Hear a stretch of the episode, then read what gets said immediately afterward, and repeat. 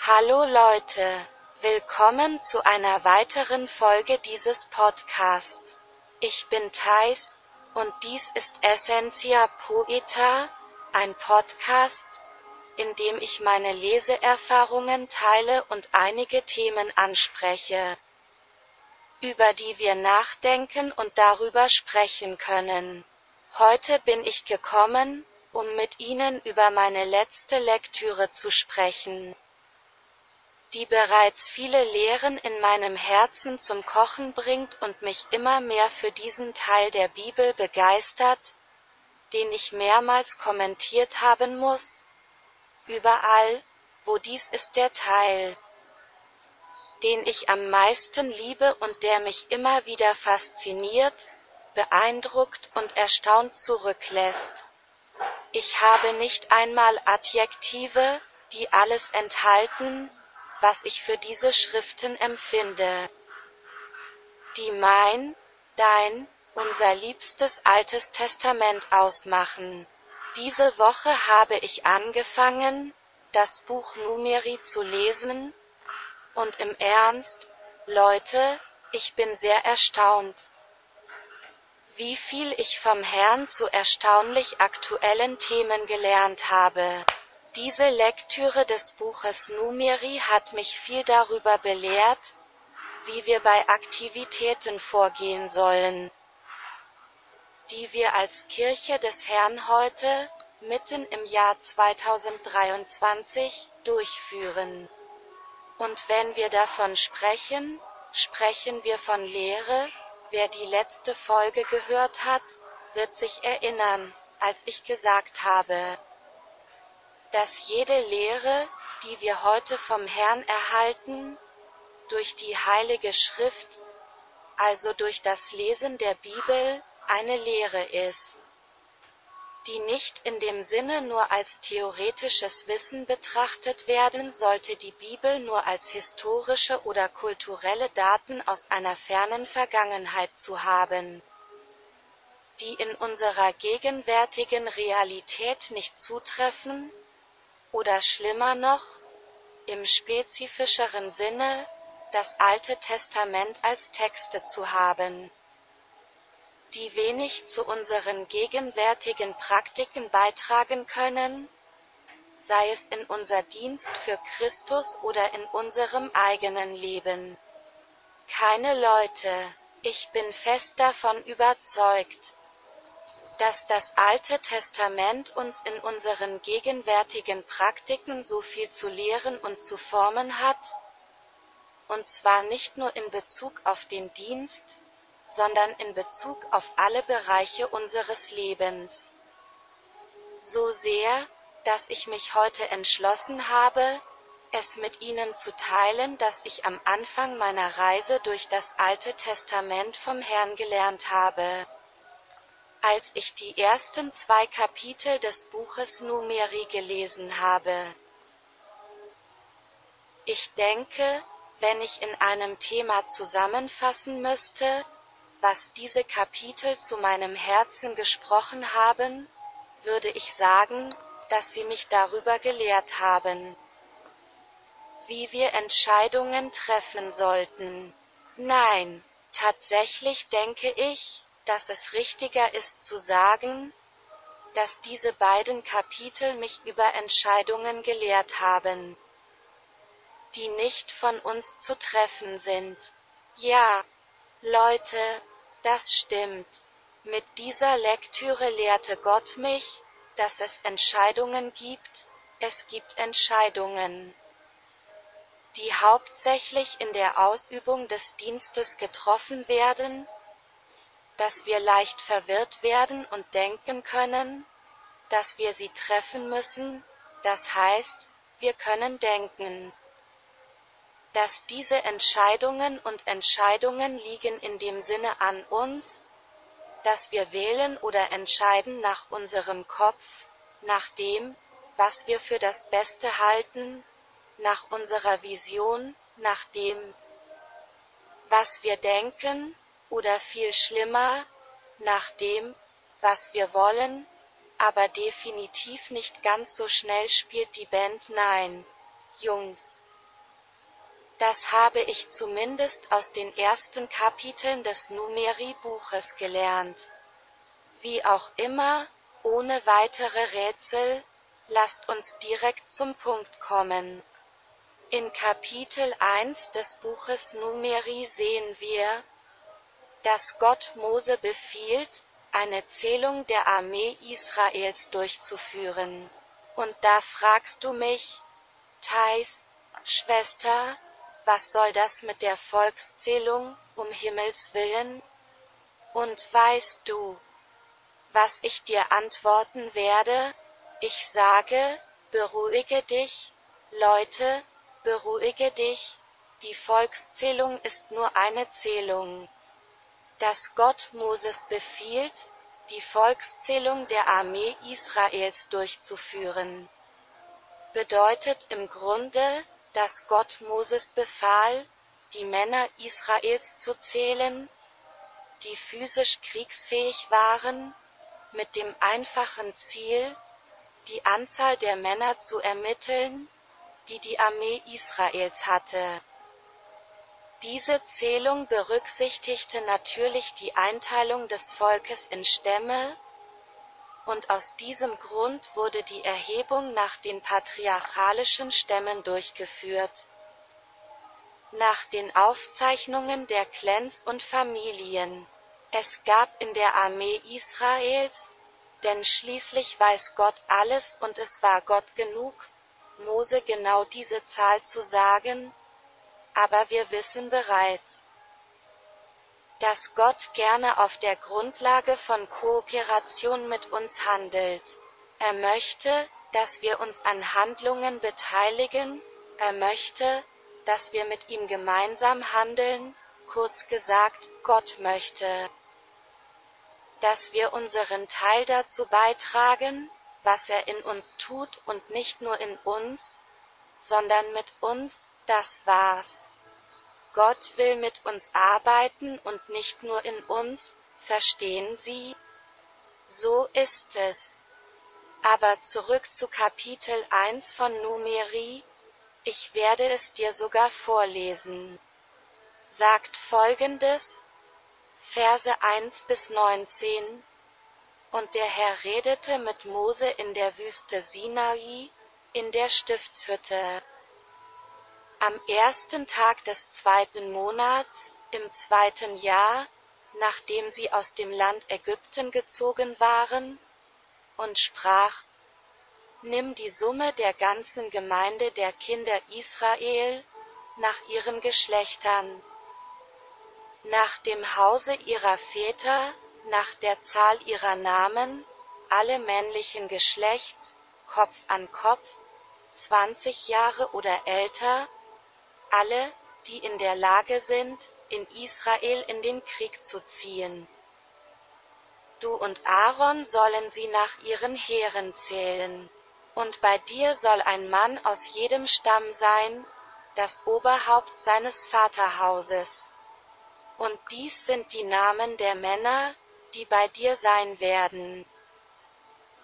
Aus dem Stamm Ruben, Elisur, der Sohn Schedörs, aus Simeon. Shelumiel, der Sohn Zurisede, aus Juda, Nachschon, der Sohn Emenedebs, aus Issachar, Nathanael, der Sohn Zuas, aus Sebulon, Eliab, der Sohn Helons, aus den Söhnen Josefs, von Ephraim, Elisama, Sohn von Amihad, von Manasse, Gamaliel, der Sohn Pedasurs, von Benjamin, Abidan, Sohn von Gedeoni von Den, Aiza, Sohn von Amishadai von Escher, Pagil, Sohn von Okren von Gad, Eliasaph, Sohn von Doel von Naphtali, Era, Sohn von Enan. Dies waren die Auserwählten der Gemeinde, die Fürsten der Stämme ihrer Väter, die Häupter von Tausenden in Israel. Und Mose und Aaron nahmen diese Männer mit ihren Namen. Und sie versammelten die ganze Gemeinde am ersten Tag des zweiten Monats und erklärten ihre Abstammung nach ihren Familien, nach dem Haus ihrer Väter, nach der Zahl ihrer Namen. Von 20 Jahren und älter, Haupt von Kopf, Kopf, wie der Herr es Mose geboten hatte, zählte er sie in der Wüste Sinai. Leute, schaut, wie toll dieses Kapitel ist. Gott sandte Moses und Aaron, um die Männer im Alter von 20 Jahren oder älter zu zählen, die in der Lage sind, in Israel in den Krieg zu ziehen. Aber schauen Sie, was Gott in den Versen 4 und 5 dieses Kapitels sagt, gleich nachdem Gott Mose diesen Befehl gegeben hat, sagt Gott so etwas das, und bei dir soll ein Mann aus jedem Stamm sein.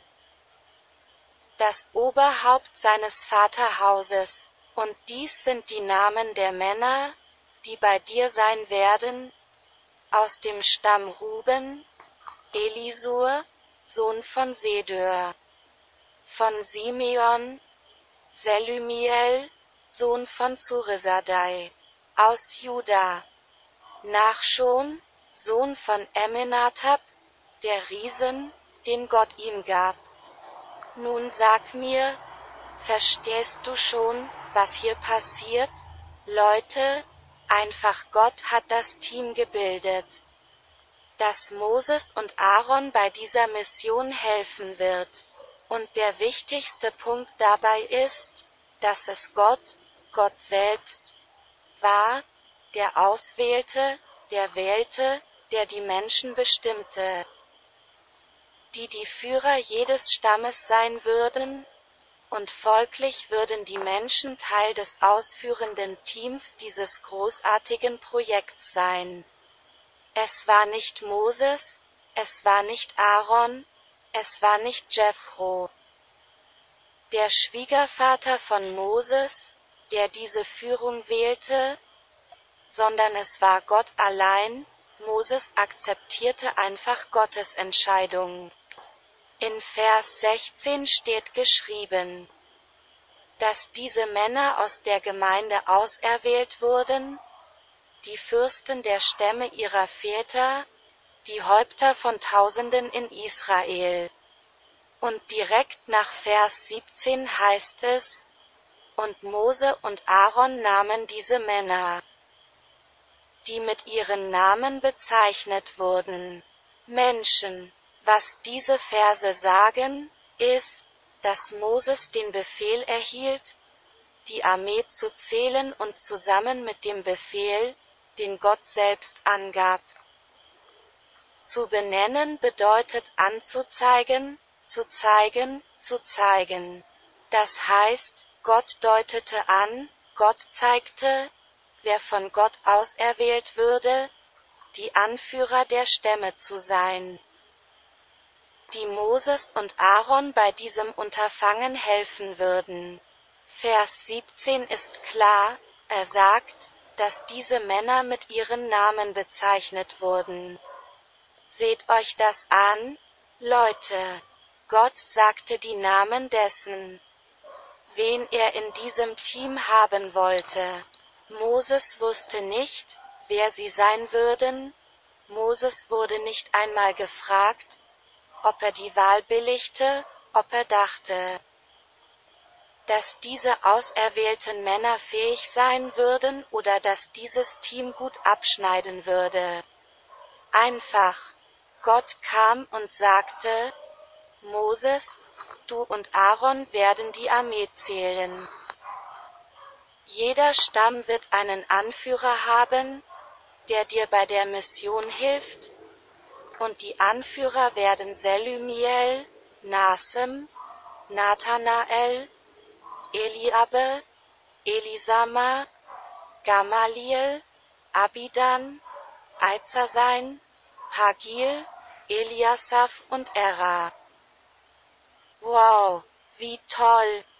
Jungs, wirklich, dieser großartige Moment, in dem Gott Führer nach seiner eigenen souveränen Wahl und ohne menschliches Eingreifen zu jedem Zeitpunkt erweckt. Sehen wir in Kapitel 2 des Buches Numeri bestätigt. In diesem Kapitel 2 sehen wir, dass Gott eine spezielle Anordnung für die Israeliten angeordnet hat. Um um die Stiftshütte der Versammlung zu lagern, und um jeden Stamm korrekt an seinem richtigen Platz zu organisieren, hat Gott die Positionierung diktiert, der jeder Stamm gehorchen sollte. Damit diese Organisation funktionieren kann und es ist für uns sehr interessant zu beobachten, dass Gott, nachdem er die Position jedes Stammes angegeben hat, darauf besteht, die Namen derjenigen zu bestätigen, die er auserwählt hat, jetzt als Anführer der Stämme zu handeln. Kapitel 2 des Buches Numeri sagt, und der Herr redete mit Mose und Aaron und sprach, jedes Kind Israels soll sein Zelt bei seinem eigenen Banner aufschlagen, mit dem Panier seines Vaterhauses, um die Stiftshütte sollen sie ihre Zelte aufschlagen. Vers 3 Und auf der Ostseite, neben der aufgehenden Sonne, sollen die vom Banner Judas ihre Zelte aufschlagen, nach ihren Heeren, und Nachschon, der Sohn Emmenedebs, soll Hauptmann sein über die Kinder Juda.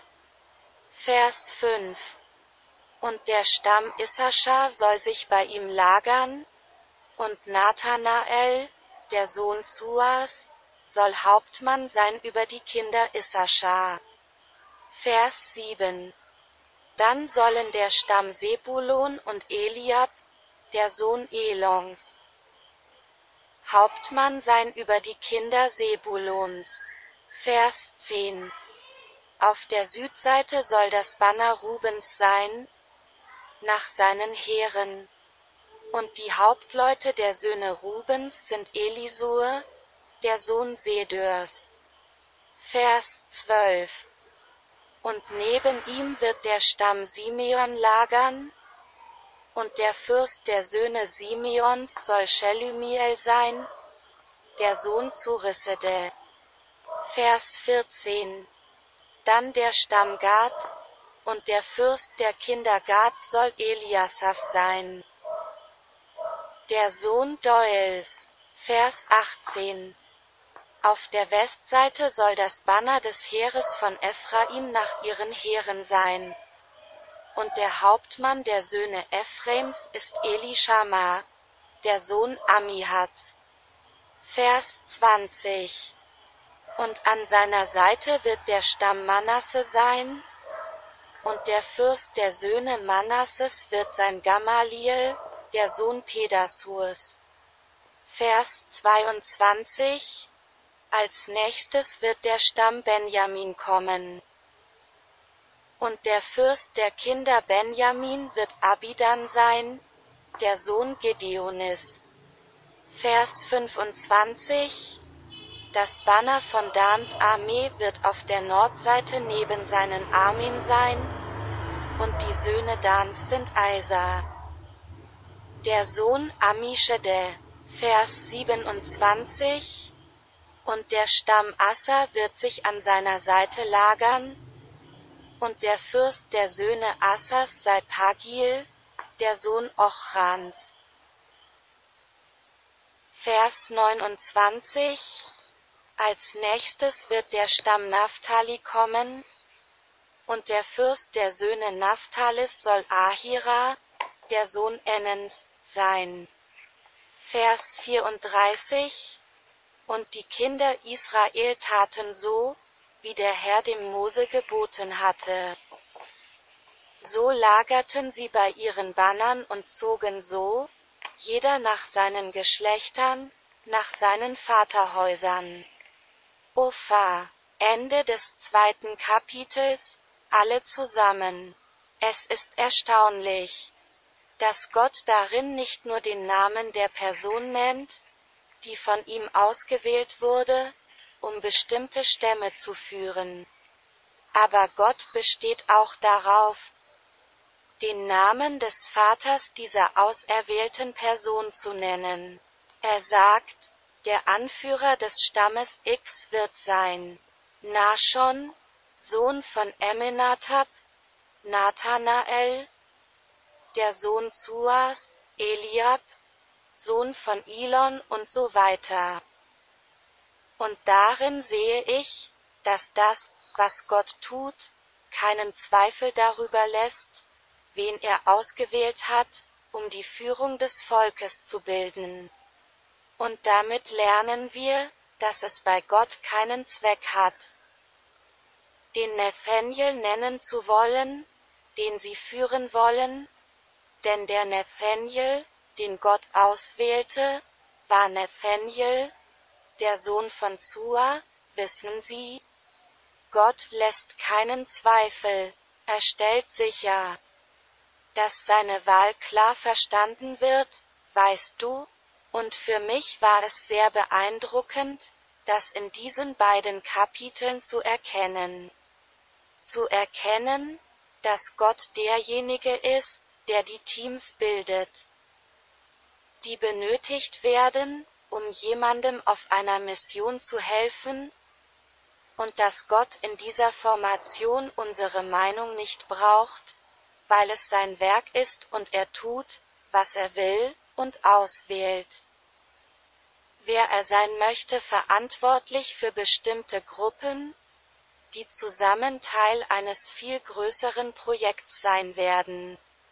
Und das erinnert mich an weißt du was? Von der Kirche natürlich. Derzeit versammle ich mich in einer Kirche, die meiner Meinung nach in viele Abteilungen unterteilt ist, um sich inhaltlich selbst zu organisieren, um Aktivitäten wie Proben, Gebetskreise, Bibelschule, Evangelisation und so weiter. In diesem Fall gibt es also die Kinderabteilung, die Teenagerabteilung, die Jugendabteilung, die Damenabteilung, die Männerabteilung, die Sonntagsbibelschulabteilung, die Tanzabteilung, die die Leute hier im Nordosten eher Choreografie nennen, Musikabteilung, Familienabteilung, Missionsbüro, Schatzkammer und so weiter. Und das Interessanteste ist, dass für jede dieser Abteilungen ein Abteilungsleiter gewählt wird, der die Aktivitäten und Funktionen in Bezug auf jede spezifische Gruppe koordiniert. Und diese Leiter sind normalerweise Leute, die der Pastor der Gemeinde beruft, um diese jeweiligen Teams zu leiten. Und genau darüber möchte ich sprechen und mich auf die Bibelstellen beziehen die wir heute in Numeri Kapitel 1 und Kapitel 2 lesen. Also los, gut sehen. Ich habe gerade gesagt, dass der Pastor der Kirche bestimmte Leute beruft, um Teil der Führung der Kirche zu sein. Verstehst du? Ich sagte, dass der Pastor der Gemeinde ruft. Ich habe nicht gesagt, dass der Pastor der Gemeinde wählt. Menschen zu rufen und Menschen auszuwählen sind sehr unterschiedliche Dinge in diesem Zusammenhang, den ich hier anführe. Denn wenn ich das Buch Numeri Kapitel 1 und Kapitel 2 lese, sehe ich, dass Moses das Führungsteam nicht ausgewählt hat. Was ich sehe, ist, dass Moses gerade die Stimme des Herrn hört, die ihm sagt, wer Teil der Leitung der Gemeinde sein soll. und von Gott die Namen derer hört, die Gott in der Leitung der Gemeinde haben wollte, Gemeinde, Gemeinde, Versammlung der Volk Gottes, diese Namen hier sind im Grunde genommen Synonyme. Was Mose tat, war, diese von Gott auserwählten Menschen zu berufen und sie als Führer der Unterteilungen des Volkes in Stämme aufzunehmen, die ihrer bisherigen Meinung. Und in all dieser Handlung sehe ich viele Ähnlichkeiten mit der Struktur und Funktionsweise evangelikaler Kirchen heute. Es ist, als wäre Moses der Hirte und die Anführer der Stämme waren die Abteilungsleiter. Und die Mission, die sowohl Moses als auch die anderen Führer auf Geheiß des Herrn gemeinsam ausführen, ist einfach Gottes Werk, Leute. Und was ich an diesen Kapiteln außergewöhnlich finde, mein Volk, ist, dass jedes einzelne seinen Platz, seine Funktion, seine Autorität und seine UNTERWERTUNG genau kennt. In diesem Kapitel sehe ich, wie Gott mich lehrt, dass ein Werk Gottes wirklich ein Werk Gottes ist, wenn es in allem und in den kleinsten Details vom Willen Gottes bestimmt wird. Vor allem in Sachen Leadership. Wir wissen, dass Menschen aufgrund von Führung gedeihen oder leiden. Aufgrund der Führung vereinigen oder trennen sich Menschen. Aufgrund von Führung wachsen Menschen spirituell oder stagnieren. Aufgrund der Führung fürchten die Menschen Gott mehr oder rebellieren insgesamt. Aufgrund von Führung praktizieren Menschen mehr richtig oder falsch. Ja, ich weiß, dass dies keine allgemeine Regel ist, aber der Einfluss einer Führungskraft auf die Wege und Einstellungen, denen Menschen folgen werden, ist unbestreitbar. Und vor allem, wenn es um die Kirche des Herrn geht, das Werk Gottes, das geistliche Kriegsführung, Kampf zwischen Fleisch und Geist, menschliche Eitelkeit, irdische Interessen gegen die Königreichsvision und den Fokus auf die Ewigkeit mit Christus, das Thema Führung und hauptsächlich wird die Wahl der Führer äußerst wichtig und heikel.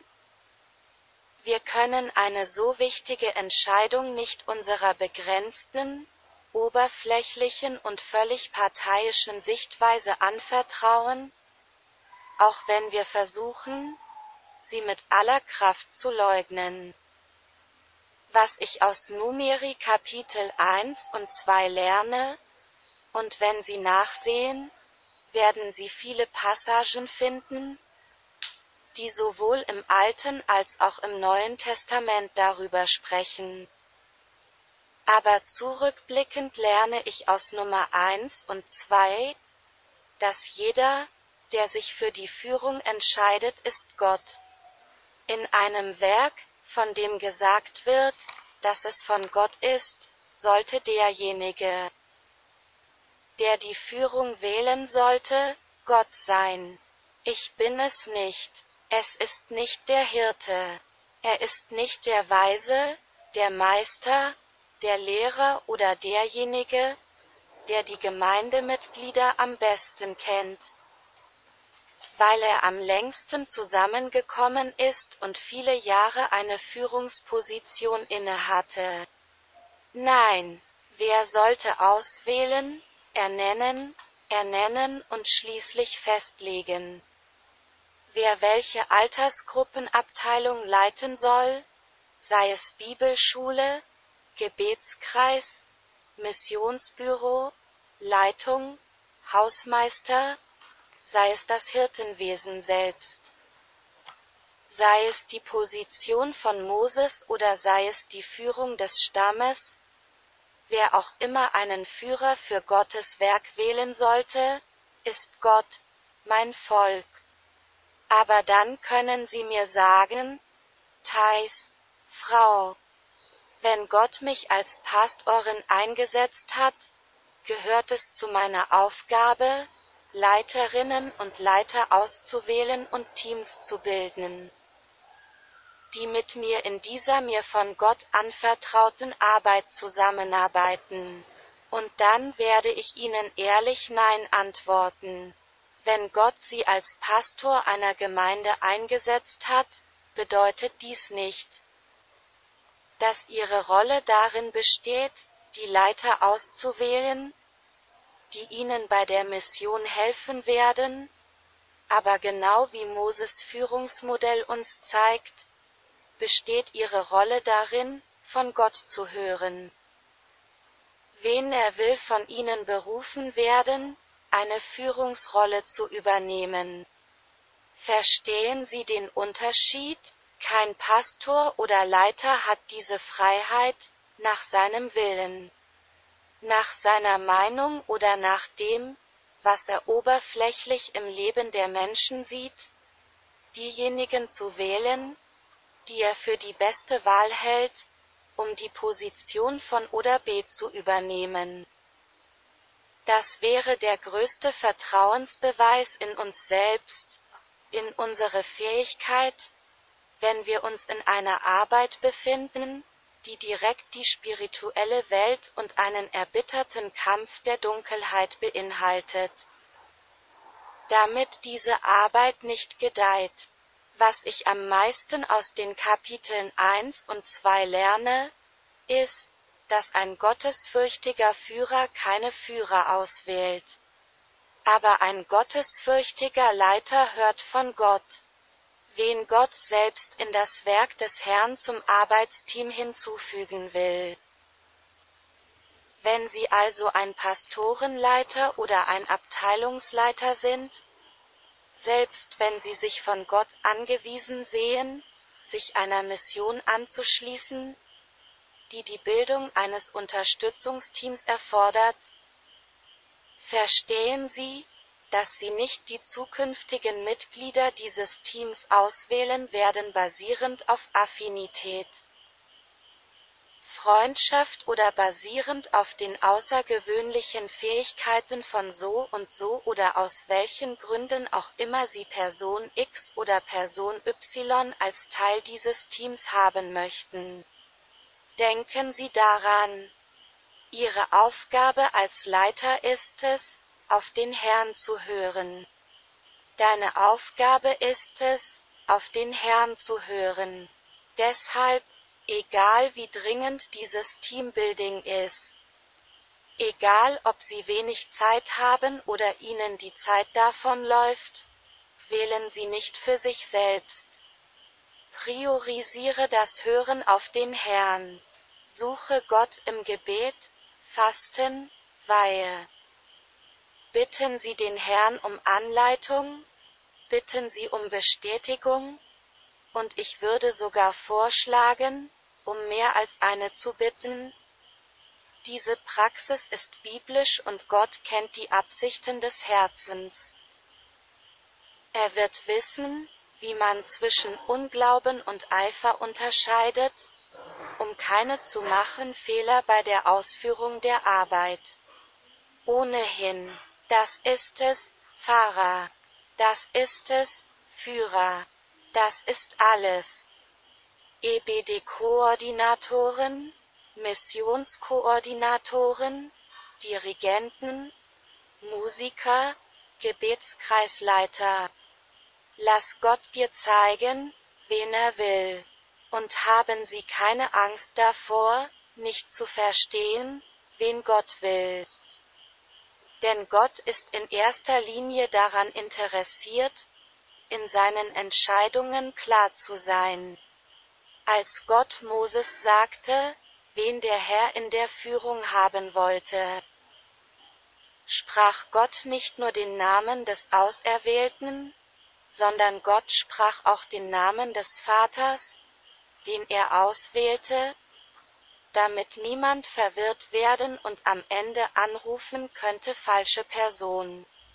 Leute, Habt Frieden darin, die Dinge richtig zu tun, denn der Heilige Geist spricht. Er ist der wahre und rechtmäßige Führer von Gottes Werk. Er ist derjenige, der am meisten möchte. Dass Leiter und Pastoren von ihm hören, was sie in jedem Detail der Arbeit tun sollen, die Gott jedem von ihnen anvertraut hat. Das war's, Leute, lasst uns aus dem Buch der Zahlen lernen. Lasst uns aus den aufgezeichneten Erfahrungen von Moses Führung lernen. Lasst uns aus dem Alten Testament lernen, mein Volk. Wenn Sie also argumentieren wollen, dass wir ein neues Testament erhalten haben und das Alte Testament daher vergangen ist und uns nichts mehr nützt, werde ich Ihnen von ganzem Herzen mit den Worten des Apostels Paulus antworten aufgezeichnet im Römerbrief, der sogar im Neuen Testament steht.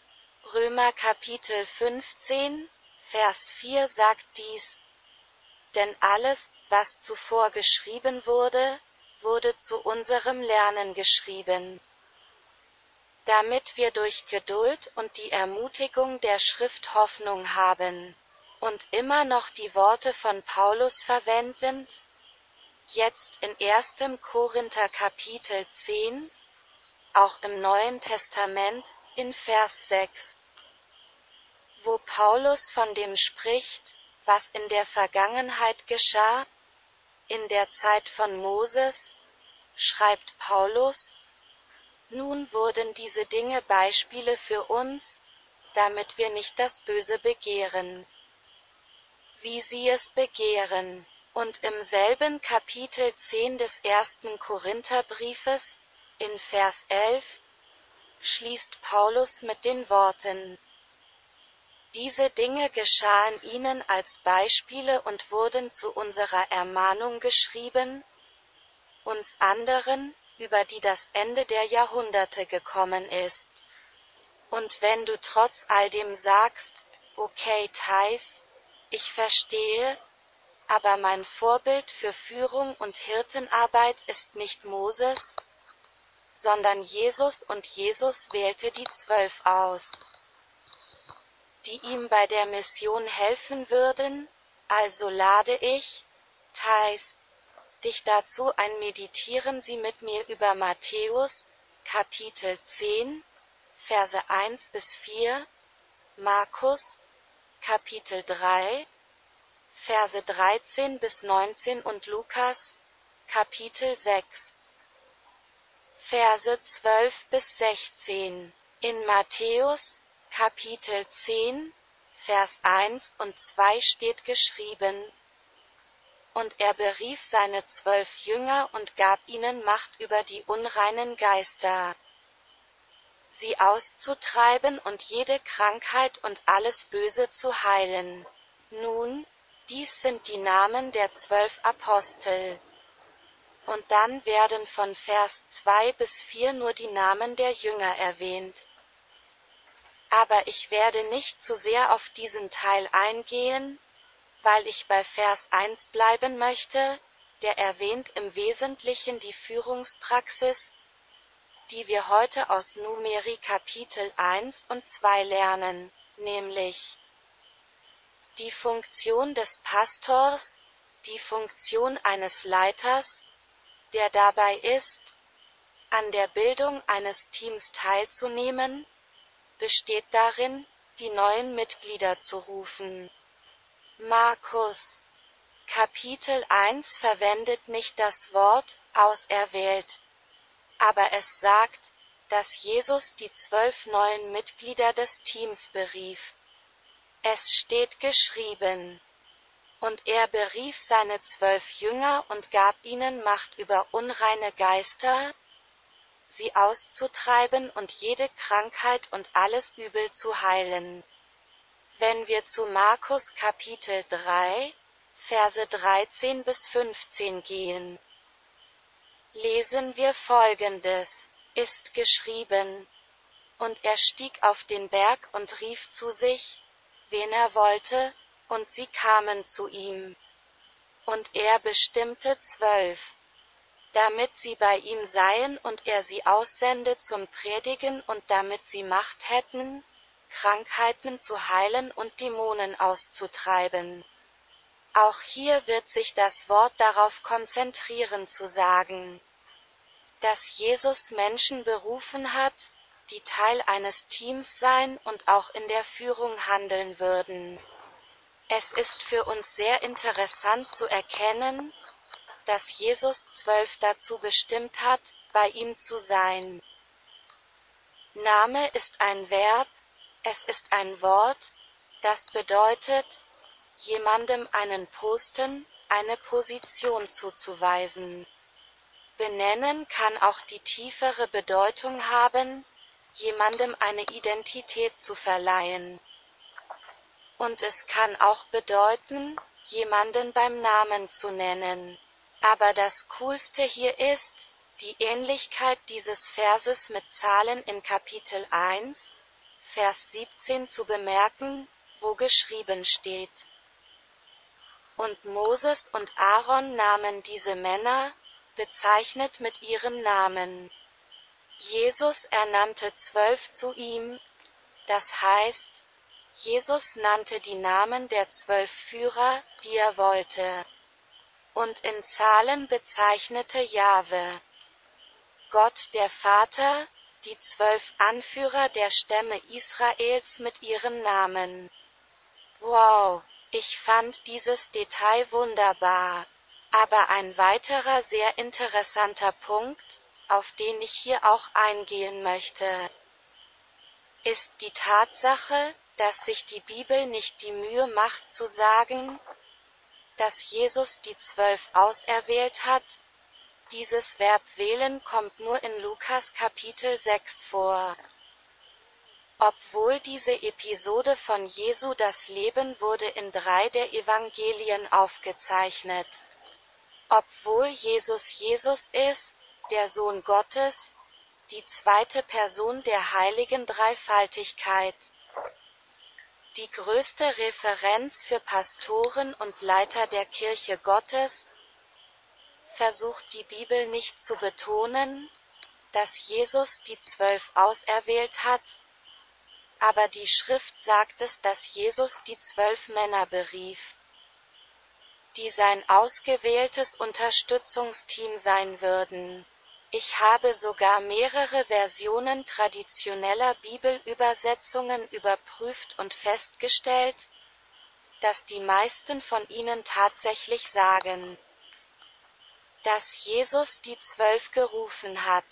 In der Version der New Living Bible, die eine Übersetzung mit einer aktuelleren Sprache ist, ist das Wort das anstelle von Aufruf verwendet wird, einladend. So steht geschrieben. Danach stieg Jesus auf einen Berg und lud einige ein, hinaufzugehen und ihn dort zu treffen. Aber wenn wir darauf achten, sagt die Bibel in demselben Satz aus Markus 3,13, dass Jesus die Zwölf berief, aber sie sagt auch, dass Jesus berief, wen er wollte. Es steht geschrieben. Und er stieg auf den Berg und rief zu sich, wen er wollte. Und was wäre, rufen, wen er wollte, wenn nicht dasselbe wie, wählen, richtig? Denjenigen anzurufen, den ich will, ist im Grunde dasselbe wie zu wählen, oder, auch in der Version der New Living Bible, die, wie gesagt, mehr an die heutige Sprache angepasst ist, wird in diesem Vers das Verb wählen verwendet. So steht es in dieser Version der New Living Bible, dann stieg Jesus auf einen Berg und lud einige ein, hinaufzugehen und ihn dort zu treffen. Und das waren sie. Also wählte er zwölf von ihnen aus, um bei ihm zu sein und ausgesandt zu werden, um das Evangelium zu predigen. Ja, Leute, Und nun? Untergräbt das alles, was ich bisher zu vermitteln versucht habe? Lassen Sie uns überprüfen, Jungs. Denn das kann uns wirklich denken lassen dass das Befolgen von Jesu Leitbild und Hirtenarbeit uns die Freiheit gibt, zu wählen, wen wir als Unterstützungsteam für eine Mission zusammenstellen möchten, zu der Gott uns berufen hat. Aber so ist es nicht, Leute. Tatsächlich hat Jesus gerufen, wen er wollte, aber Lukas Kapitel 6, Verse 12 bis 16 wird alles an seinen richtigen Platz bringen und dann wird alles einen Sinn ergeben. Es ist so geschrieben. Und es begab sich in jenen Tagen, dass Jesus auf den Berg stieg, um zu beten, und verbrachte die Nacht im Gebet zu Gott. Und als es Tag wurde, rief er seine Jünger zu sich und er wählte zwölf von ihnen, die er auch Apostel nannte. Dann nennen die Verse 14 bis 16 die Jünger. In dieser Passage wird im Grunde gesagt, was wir bereits in den anderen Evangelien von Markus und Matthäus gesehen haben, aber hier wurden zusätzliche Informationen aufgezeichnet, die den Unterschied ausmachen. Hier in Lukas 6, Vers 12 wird uns dieses sehr wichtige Detail mitgeteilt. Es steht geschrieben, und es begab sich in jenen Tagen, dass Jesus auf den Berg stieg, um zu beten, und verbrachte die Nacht im Gebet zu Gott. Diese Informationen, Leute, sind sehr wertvoll und stimmen mit allem überein, was hier während dieser gesamten Episode gesagt wird. Denken Sie daran, dass ich sagte, dass die Rolle eines Leiters nicht darin besteht, zu wählen, sondern aus dem Mund Gottes den Namen desjenigen zu hören, den Gott selbst wählen möchte? Dann, hier in Lukas 6, Vers 12 sehen wir, dass Jesus, bevor er die Jünger rief, sich Zeit nahm, um sich dem Gebet zu widmen. Vers 12 sagt, dass in jenen Tagen Jesus auf den Berg stieg, um zu beten. Und Jesus stieg nicht nur auf den Berg, um zu beten, sondern Jesus verbrachte die Nacht im Gebet.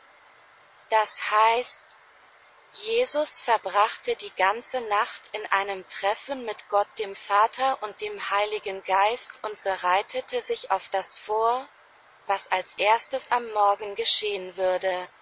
Und wenn ich sage, sich fertig machen, meine ich, dass Jesus die Nacht damit verbracht hat, von Gott dem Vater die Anweisungen zu hören, die der Vater für diesen bestimmten Tag hatte.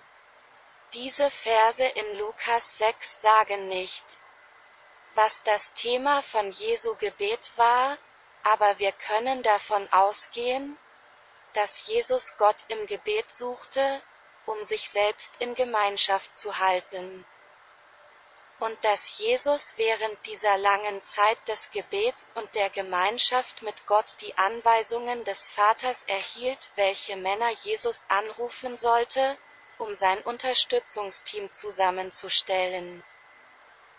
Und weißt du, warum Jesus, obwohl er der Sohn Gottes ist, obwohl er eins mit Gott ist, obwohl Jesus Gott ist, ich sage, dass Jesus in diesem Gebet versuchte, aus dem Mund des Vaters zu hören. Der Gott selbst bevölkert, wollte sich entscheiden, sein Support-Team zusammenzustellen, im Johannesevangelium, Kapitel 12, Vers 49, sagt Jesus selbst, denn ich habe nicht von mir aus geredet, sondern der Vater, der mich gesandt hat, hat mir geboten, was ich sagen und was ich reden soll. In Johannes 14, Vers 10 und 11 sagt Jesus, Glaubst du nicht, dass ich im Vater bin und der Vater in mir? Die Worte, die ich dir sage, spreche ich nicht aus eigener Kraft, sondern der Vater, der in mir ist, tut die Werke. Glaubt mir, ich bin im Vater und der Vater in mir, glauben Sie mir zumindest. Wegen der gleichen Werke. In Johannes 5, Verse 19 und 20 heißt es, aber Jesus antwortete und sprach zu ihnen, Wahrlich, wahrlich, ich sage euch, der Sohn kann nichts von sich aus tun, es sei denn, er sieht, dass der Vater es tut, weil der Vater den Sohn liebt und ihm alles zeigt, was er tut. Und um mit einem goldenen Schlüssel zu enden, sagt Jesus in Johannes 5, Vers 30. Ich kann nichts von mir aus tun. Wie ich höre, so urteile ich, und mein Urteil ist richtig, weil ich nicht meinen eigenen Willen suche, sondern den Willen des Vaters, der mich gesandt hat. Ja, Jungs, ich denke, dass wir aus diesen Versen bereits wissen können, welches Thema in jener Nacht, als Jesus sich ganz dem Gebet widmete, zwischen Jesus und dem Vater diskutiert worden sein könnte. Diese Nacht, die einem Morgen vorausging, war das erste, was Jesus tat, die zu rufen, die auserwählt werden sollten. Ohne Zweifel waren die zwölf Männer, die Jesus an diesem Morgen benannte. Die Auserwählten des Vaters, sie waren die Auserwählten Gottes. Es war Gott, der sie auserwählt hat, und folglich hat Jesus sie auserwählt, weil der Vater in ihm ist, wegen der gleichen Werke, die Jesus selbst in Johannes 14, Vers 11 gesagt hat. Wie all diese vorangegangenen Verse uns zeigen, veranschaulichte Jesus einmal mehr die Haltung, die Gott von einem Leiter und Pastor erwartet.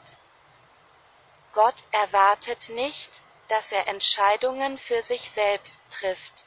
Aber Gott erwartet von ihm, dass er danach strebt, von Gott die Namen derer zu hören, die Gott selbst gerufen werden möchte. Wenn Lukas 6, Vers 13 sagt, dass Jesus zwölf Jünger auserwählt hat, könnte dieses Verb auswählen genau deshalb verwendet werden, weil Jesus Gott immer um Rat fragt, bevor er spricht oder etwas tut.